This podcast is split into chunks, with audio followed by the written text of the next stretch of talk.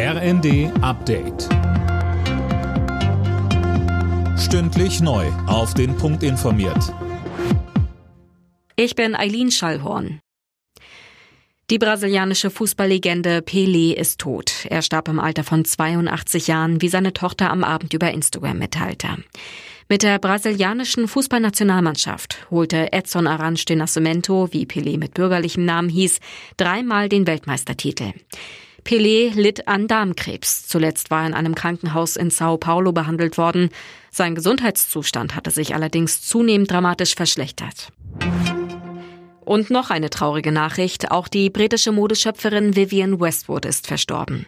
Die Punk-Ikone der Modewelt wurde 81 Jahre alt. Mehr von Lisa Schwarzkopf. Schrille orangene Haare, ausgefallenes Make-up und vor allem exzentrische Designs. Dafür war Vivienne Westwood bekannt.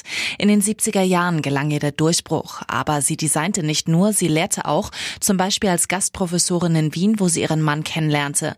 Und sie setzte sich für Menschenrechte und den Schutz von Tieren und der Umwelt ein.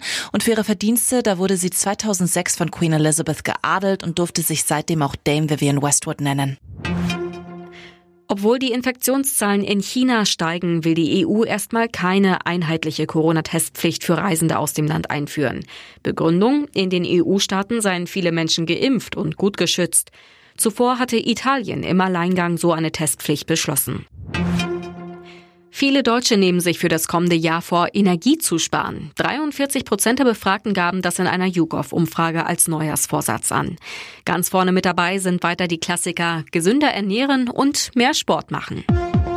Alle Nachrichten auf rnd.de